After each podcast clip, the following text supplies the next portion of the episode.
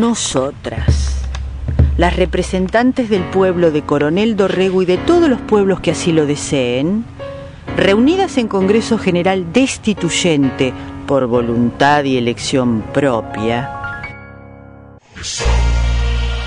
en incumplimiento de pactos preexistentes, con el objeto de constituir la unión entre hermanas, afianzar la justicia igualitaria, promover el malestar cultural y asegurar los beneficios de la libertad para nosotras, para nuestras hijas y para todas las mujeres del mundo, sin invocar la protección de ningún dios, fuente de todo prejuicio y conflicto, ordenamos, decretamos y establecemos y que los platos los lave otro.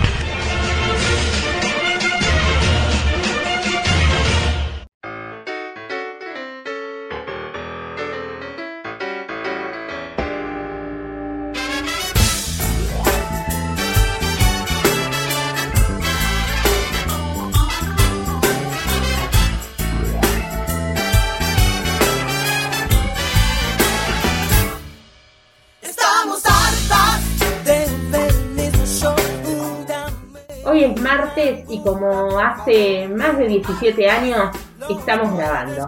Eso dijeron recién acá en esta mesa. Este sí que los platos los lave otro. Somos Perla, Eliseth, Laura y Anaide. Programa Laura número número 3 del 2022 y estamos en los primeros días de julio. Eh, por redes sociales nos pueden encontrar en Facebook como es el platos lave otro y por Instagram y que los platos los lave. Y en Argentina tenemos un 9 miembro de gabinete, pero no se comunicó así. No, bueno, cuando nos enteramos el domingo que la ministra, la nueva ministra de Economía, era Silvina Bataki, nos sorprendimos porque dijeron, es una mujer. Como que si hubiera sido un, hombre, un varón, hubieran dicho tal ministro varón, ¿por qué hay que anunciarlo? Y además fue como lo primero que empezó a circular eh, en, bueno, en todas partes y en los medios y, que, fue la segunda mujer ministra de Economía eh, y ella tiene otra vez, fue la primera en la provincia de Buenos Aires, es decir, cómo se sigue todavía marcando esa diferencia, como que todavía nos asombra, ¿no? Que, haya una mujer en el Ministerio de Economía. Sí, en este caso es una, una marca que se evidencia cuando eh, a la que se alude es una mujer, no cuando es un hombre, ¿no? Sigue teniendo eh, en lo masculino como una naturalidad en la que no se eh, predice su sexo. Sí, en el caso de las mujeres. Comentando de esta manera, el binarismo o perpetuándolo. Me quieren perseguir, ayúdeme enfermera que no me puedo dormir.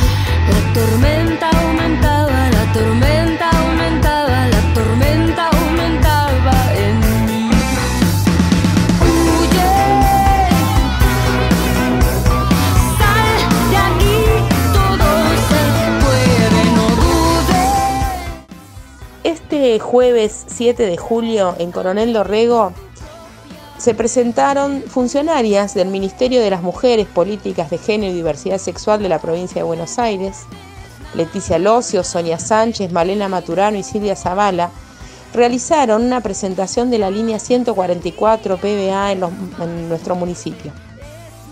Esta línea es un servicio de atención primaria telefónica de las violencias por razones de género, en el que un equipo interdisciplinario de operadoras brinda asesoramiento, información y contención de forma gratuita y confidencial.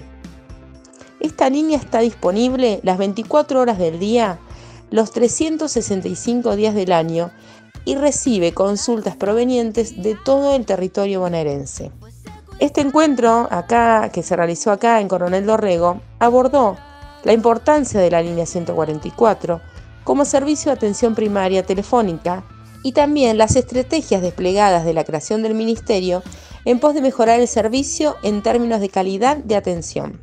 La ampliación de los conceptos de las violencias por razones de género permite incluir entre las personas usuarias de la línea quienes pertenecen al colectivo LGTBI como lograr también mayor precisión en la atención cuando se trata de adultas mayores, personas inmigrantes, entre otras condiciones que aluden a la interseccionalidad. La línea 144 PBA constituye en sí un servicio esencial, en tanto que al brindar asesoramiento, información y contención es la primera respuesta en la búsqueda de la salida de las violencias para las mujeres y comunidad LGTBI y más.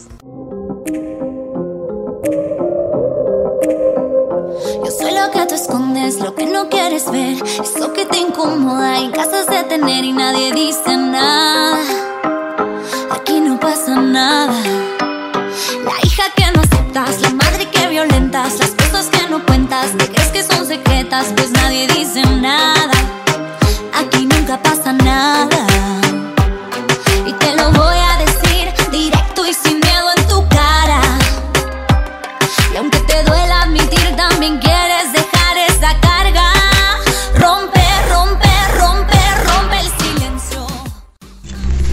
Estamos con Malena Maturana, eh, que estuvo, eh, que está todavía acá en Dorrego, eh, es responsable de la línea 144 y bueno, nos va a contar un poco qué es esto de la línea 144. Bueno, la línea 144 de provincia de Buenos Aires es un servicio de atención primaria para personas que sufren, que vivencian situaciones de violencia por razones de género. Atendemos a, personas mayores de 16 años. Cuando son personas menores de 16 años quienes sufren situaciones de violencia, es importante contar que pueden comunicarse con la línea 102, que también es una línea 24 horas gratuita en el caso de la línea 144, trabajamos con las situaciones de violencia que puedan vivir mujeres, pero también integrantes del colectivo LGTB. Y recibimos consultas a través de llamadas telefónicas y a través del WhatsApp eh, y Telegram, que es una vía de consulta que, que iniciamos en el contexto de la pandemia, pero hemos decidido sostener porque vimos su, su utilidad. Así que también pueden hacerse consultas a través de de ese medio. Y la consulta la recibe un equipo interdisciplinario especializado en, la temática. En esos equipos hay abogadas, psicólogas, trabajadoras sociales, comunicadoras, sociólogas, compañeras, compañeros, compañeros con formaciones diversas que aunan sus saberes para hacer un abordaje integral de aquellas consultas que, que se reciben. Además, esas personas que están en la atención son acompañadas por una coordinación de turno que que está pensando la intervención eh, codo a codo con, cada una, cada uno de los operadores, así que apostamos a dar una atención muy, muy especializada y de calidad a, todas las personas que quieran consultar. Atendemos consultas de toda la provincia de Buenos Aires. A veces se cree que la línea es solo para, para Cava o, solo para la capital de la provincia y que desde el interior de la misma no se puede comunicar, pero sí, eh, se pueden comunicar desde todas las localidades de los 135 municipios de, nuestra provincia. Y a la vez hay una coordinación eh, con cada municipio, con las áreas de género de los municipios. Sí, la línea es, eh, parte de una dirección provincial del Ministerio de las Mujeres, Políticas de Género y Diversidad Sexual. En esta dirección provincial, que está a cargo de Leticia Locio, hay otra dirección de línea, aparte de la dirección de línea que tengo a cargo yo, que es la dirección de mesas locales. En la dirección de mesas locales, la, compañera que, ocupa el rol de la dirección, que es Virginia Denis, se encarga de tener un diálogo con todas las áreas. Eh, apostando a que las áreas puedan articular con los otros organismos que atienden violencia que están en cada uno de los municipios a través de lo que son las mesas locales de, violencia. Y después hay otras áreas de nuestro ministerio que también dialogan permanentemente con, los territorios. Un área muy importante es el programa Comunidades sin Violencia, que es un programa del ministerio que a través de, de líneas de proyectos que los municipios le presentan, les va otorgando recursos económicos para poder desarrollar esos proyectos. Esos proyectos pueden ser para la incorporación de personal a los equipos, pueden ser para la construcción de lo que son los dispositivos territoriales de protección integral, que son los que en general se llaman refugios o, u hogares. Pueden ser para armar equipos que trabajen con masculinidades, que es una línea de trabajo que nos parece muy importante desde el Ministerio. La idea es que los municipios vayan pidiendo eh, estos distintos temas en los cuales el, ministerio los puede asistir y después ya los vaya tomando como parte de su responsabilidad. Por ejemplo, este personal que se contrató para ampliar el equipo de Comunidad Sin Violencia, que después el municipio lo absorba en su planta de trabajadores, trabajadoras y luego pida, por ejemplo, la línea del programa que es para la construcción del refugio y así sucesivamente para ir incorporando cada vez más recursos en los territorios para intervenir en las situaciones de, violencia por razones de género. Y algo que bueno que circuló un poco ayer en la charla que tuvimos em, con bueno que se organizó a través de la escuela de educación secundaria eh, para personas adultas, eh, pero que hubo público bien variado eh, lo que, dos cosas que me parece que circularon bastante es que no necesariamente tiene que llamar la persona que está sufriendo esa violencia, que puede llamar a alguien y que es una línea de asesoramiento y, no de denuncia, ¿no? que no implica ya una denuncia al llamado. Claro, esto es muy importante que se lo puedan aclarar a quienes tengan dudas, temores a la hora de hacer una consulta. Desde la línea no vamos a hacer nada que la persona en situación de violencia no quiera, no esté dispuesta, dispuesto, dispueste sino que vamos a trabajar con el consentimiento informado respecto de las derivaciones que hacemos. Siempre que le brindamos la información sobre una situación de violencia a otro equipo, eso es algo que se lo consultamos y se lo avisamos a la persona que nos está llamando. Y decimos que la línea no es una línea para denuncias, que es algo que los medios de comunicación han, repetido mucho, por eso te agradezco la oportunidad para aclararlo eh, no es una línea para hacer denuncias en el sentido judicial del término denuncia. No es que por hacer la consulta con la línea 144 se va a iniciar una causa en la justicia civil o en la justicia penal. Eh, lo que sí puede suceder es que si la persona decide hacer una denuncia finalmente en una comisaría del tipo que sea y se inicia una causa y la consulta que hizo a la línea le puede servir como prueba, ese juzgado o esa fiscalía nos puede pedir el registro del caso, tanto sea la grabación de la llamada como el formulario que completamos con los datos de, cada una de las consultas. Y pueden llamar personas que están acompañando a quienes sufren violencia por razones de género. Nos parece lo ideal que sea quien sufre violencia por sí misma, por sí mismo, porque eh, es quien tiene la información más completa sobre su caso. A veces las personas no relatan todo porque algunos aspectos de la situación pueden eh, dar vergüenza o pueden ser, pueden ser considerados muy íntimos y quizás no, se los cuentan a alguien con quien tienen un vínculo. Pero a veces esa distancia que, pone el teléfono y, que, que, bueno que la línea es una institución, una política pública del Estado, habilita a relatar cosas con una distancia óptima, le llamamos desde, la línea, eh, que combina la empatía, pero a su vez la perspectiva profesional en la atención, que obviamente el acompañamiento de una persona llegada es desde otro lugar, es desde el afecto, desde el cariño, desde la cercanía, y son necesarias ambas, ambas formas de acompañar para poder salir de las situaciones de violencia. Bueno, muchas gracias. Malena, no sé si querés agregar algo más y, bueno, te agradecemos, ¿no? No solo esta charlita de ahora, sino eh, lo que fue el encuentro de ayer que, fue muy importante para quienes estuvimos. Bueno, por mi parte agradecerles muchísimo la invitación, fue súper satisfactorio participar de, la charla, hubo muchas personas muy variadas, eh, hicieron preguntas, hicieron comentarios, hicieron consultas. Pudimos aclarar muchas ideas que, circulan sobre la línea que no son del todo correctas y contar cosas que han cambiado en el último tiempo en la línea también, así que súper agradecidas por, por el espacio, por la militancia que desarrollan cotidianamente en, en Dorrego y mm, leo el número del WhatsApp por las dudas, porque por ahí el 144 se conoce mucho, pero el WhatsApp no tanto, es un número con característica de La Plata, 221-508-5988. Perfecto, bueno, muchas gracias, Malena. Estoy cansada de que siempre me humille y me agreda. Tengo derecho a decir basta. Hoy llamo. Somos un equipo de personas especializadas con información para acompañarte, contenerte y asesorarte. Comunicate con la línea 144. La línea 144 es gratuita las 24 horas del día, los 365 días del año. Estamos acá.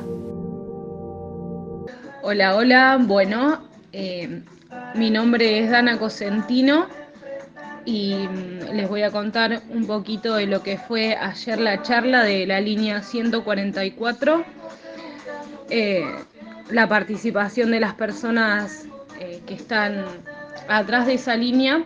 Nos explicaron que es un espacio para informar, para acompañar y asesorar también eh, sobre la violencia de género eh, para LGTB y para, para todas las personas que también estén en su entorno y, necesiten una ayuda para un acompañamiento.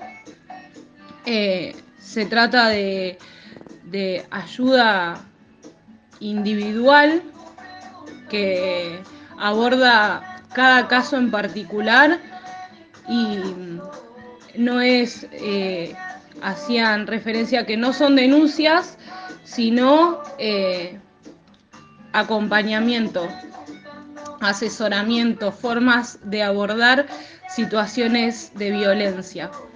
Eh, así que la charla estuvo buenísima, nos despertó de lo que, de lo que es la línea, la utilidad.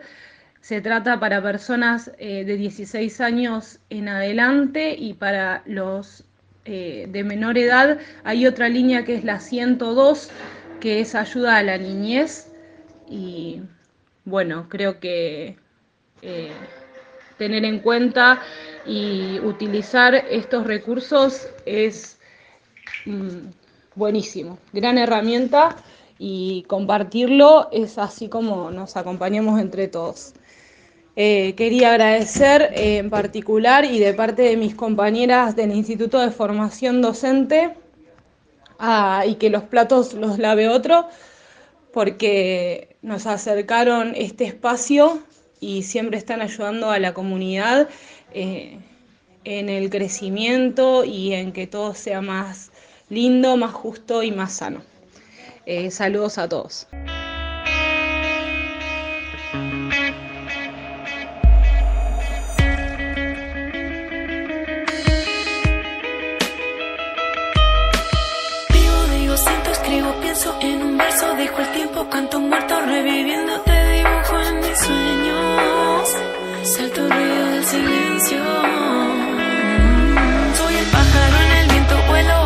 Sin dueño. Si me dejas decir, digo, si me miras,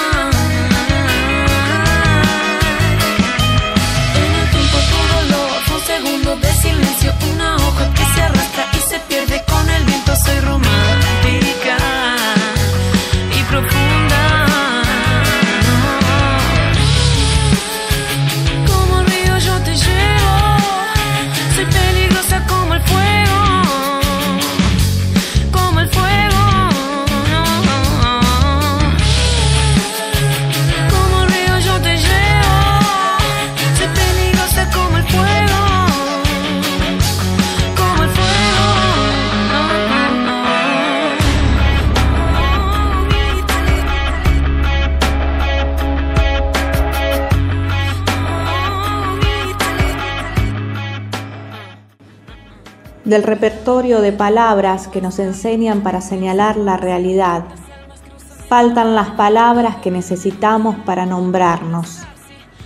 ¿A qué niña se le enseña y explica lo que significa la palabra lesbiana? Visibilidad es, dice el diccionario, la capacidad de ver las cosas. También dice, visibilidad es la cualidad de ser visible. La visibilidad es, para mí, que me tocó un diccionario de palabras tachado, instalar escenas con la terquedad de quien necesita ser lo que otros no necesitan que sea. Ser lesbiana, volverse nítida en un mundo que se prefiere desenfocado, hacer foco, enseñarse a una misma lo que no fue aprendido porque mejor no, porque indecoroso, porque a ver si mostrarlo es enfatizarlo, porque tal vez así vos, yo, ella nos cansamos de buscarlo.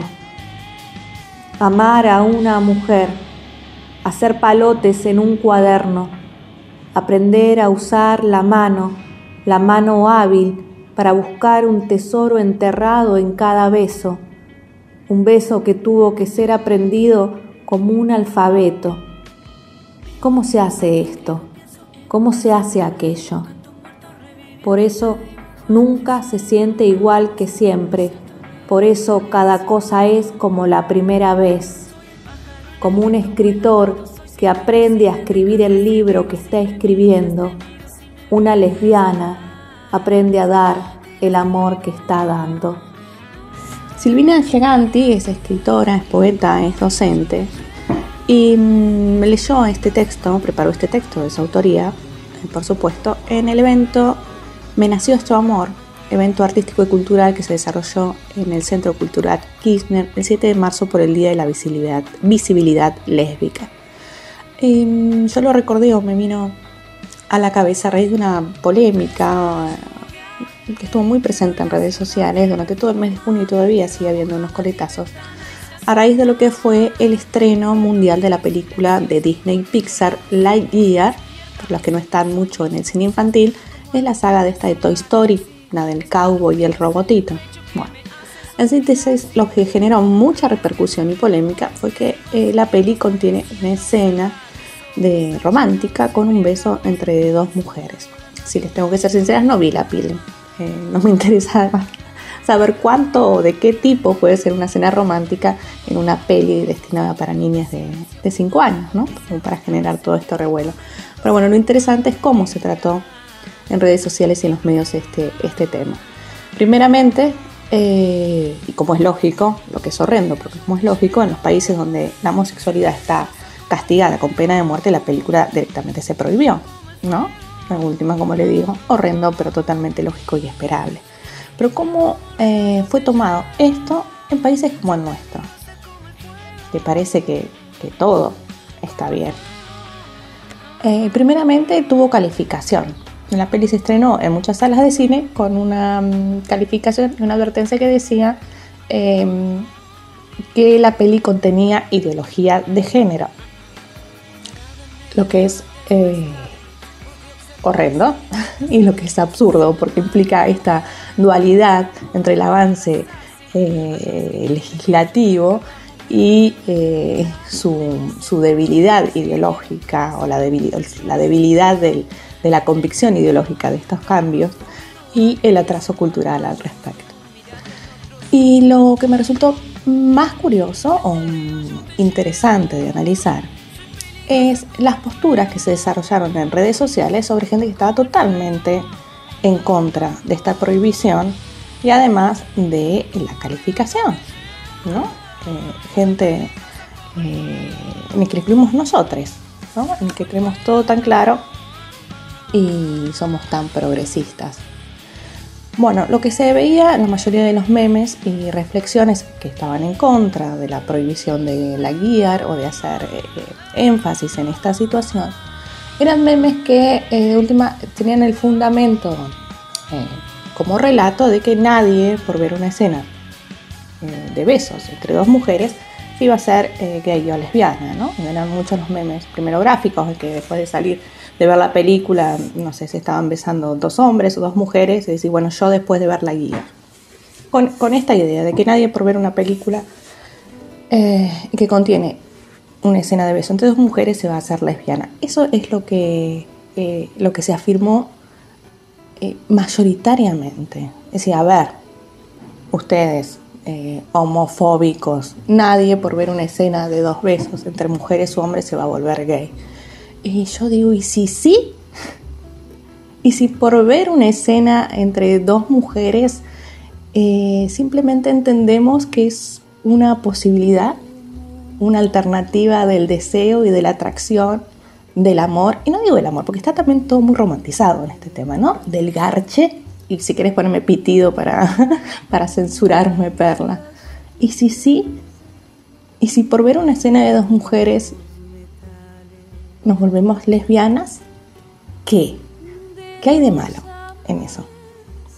Hemos vivido, hemos sido socializados, bombardeados por relatos visuales y literarios y escritos y narrativos de eh, relaciones heterosexuales. Lo vemos en la publicidad, lo vemos en las novelas, lo vemos en las, poesías, lo escuchamos en las canciones todo el tiempo a lo largo de, de siglos. Y no, no nos volvimos heterosexuales por eso, los que son heterosexuales, los que son heterosexuales. Inevitó que los que no son heterosexuales sean gays, trans, travestis o bisexuales o asexuales. No, no lo provocó esa literatura, esas imágenes eh, eh, establecidas en nuestra sociedad. Lo que sí establecieron es eso como una normalidad, es eso como un parámetro de lo que debe ser, es eso como un parámetro, lo que es, lo que debe. Y lo que pasa es que cuando eso no se rompe, cuando solamente eso es el parámetro que establece lo que es normal y lo que debe ser visible, se niega lo que no se muestra y en el mayor de los casos se permite de una manera amistosa, pero se sigue viendo como algo que no tiene que ver con esa normalidad.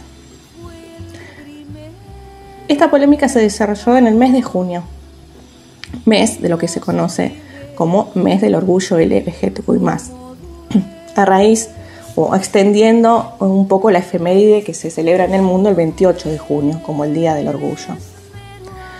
Eh, meses y días eh, abocados a acciones de militancia, de reivindicación de derechos, de manifestación de la visibilidad, del orgullo. Y esto demostró que falta mucho todavía, que son necesarios muchos más junios y muchos más eh, meses de visibilización. Porque hasta que no rompamos, y no nos rompamos, hasta que no pulvericemos el paradigma binario y heteronormativo que nos jibariza las mentes como individuos y como cultura, esto no va a cambiar. Y noten que no estoy hablando de, de los grandes temas y gravísimos temas que afectan a la comunidad LGBTQ, como eh, la falta de, inserción laboral, el no cumplimiento de las leyes de cupo, eh, el mal acceso a las políticas sanitarias y de salud, la baja eh, expectativa de vida de la comunidad trans travesti, eh, los crímenes de odio, las existencias de las clínicas de reconversión en muchos países, eh, la, la amplitud de la práctica de las violencias llamadas correctivas por elección sexual, y todos, todos temas serios y gravísimos que siguen afectando a la comunidad LGBTQ+. Hablo de esto, que parece un detalle, pero que sin embargo es el fundamento ideológico que fortalece y que vuelve día a día muy fuerte, que es el paradigma binario y heteronormativo, que es eh, la fuente de todas las demás violencias. Y para terminar, porque me olvidaba, ¿saben otra forma que se- la que se describía esta escena eh, en la guía? Decían, contiene una escena eh, de beso lésbico. Beso lésbico. Los besos son besos. No existen besos lésbicos o besos heterosexuales, cuando muchos serán besos buenos o manos, largos o cortos, con lengua o sin lengua. Besos. Es un beso, no importa con quién te lo des o quién se los dé. Em, beso lésbico. Créanme, un beso es un beso. Y si no me creen a mí, salgan, investiguen y exploren, que posiblemente se vuelvan un poquito más conocedores y en el camino descubren que les gustan más personas de las que creen. Y bueno, capaz que tendríamos que ponerle advertencia al podcast, ¿no? Como que contiene ideología de género.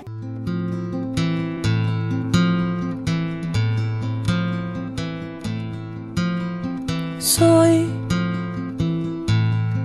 pecadora, los santitos huyen de mi agenda.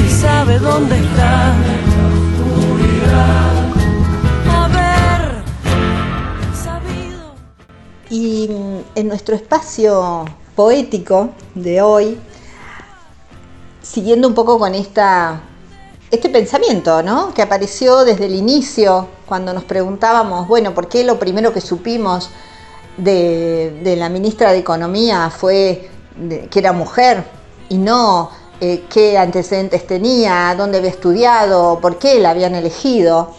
Bueno, eh, recordamos entonces, si queremos compartir, un poema de María Elena Walsh, nuestra amada María Elena Walsh. En el año 1976, estoy diciendo en el año 1976, es decir, hace más de 40 años, publicó un libro de poemas, Cancionero contra el mal de ojo. Eh, este libro salió en marzo del 76 por la editorial sudamericana y cada vez que vuelvo a él eh, me pregunto, ¿qué hicieron con ese libro en marzo del 76?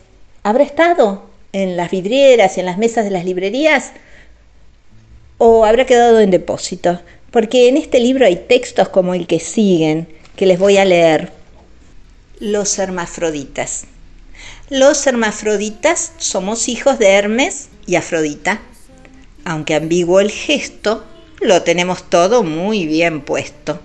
Criaturas del bien y del mal, como en toda familia normal. Nuestra diferencia es que nos han puesto en penitencia, aunque bien mirado, tan original no es el pecado, pero verlo con ira y desdén tranquiliza a la gente de bien.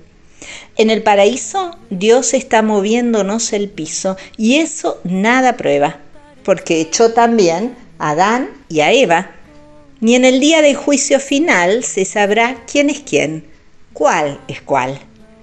Aunque cambie el viento, nunca borrará el ensañamiento, toda la amargura que empujó al suicidio y la locura a conciencias que víctimas son todavía de la Inquisición. Que la raza humana sea como se le dé la gana, que nos vendan menos pieles rojas malos, cowboy buenos, que se invente argumento mejor y al final, al final, que triunfe el amor. Los hermafroditas, María Elena Walsh. Hablábamos del binarismo que sigue tan vigente y saben que justamente ayer leía un cuento de Cristina Peri Rossi. El cuento se llama El ángel caído y no lo vamos a leer eh, en este espacio porque es un poco extenso, pero invito por supuesto a que lo busquen. Eh, se encuentra en, la web El ángel caído de Cristina Peri Rossi. Pero ahí ella jugando con esta idea de la aparición de un ángel y de lo que se preguntan quienes lo ven eh, en torno a distintas cuestiones de su identidad, aparece esta idea de, del sexo o del género.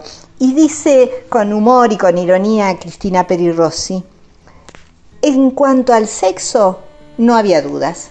El ángel era asexuado, ni hembra ni varón, salvo hipótesis que pronto fue desechada, que el sexo estuviera escondido en otra parte.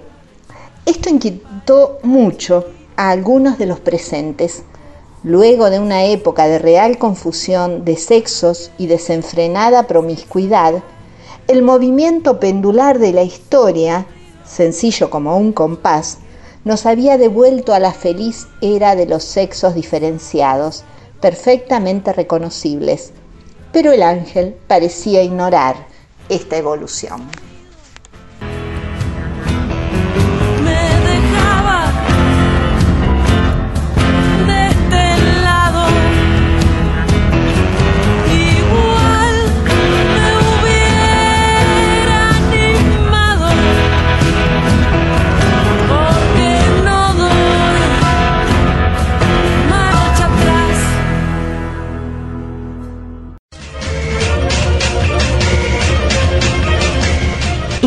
Y que los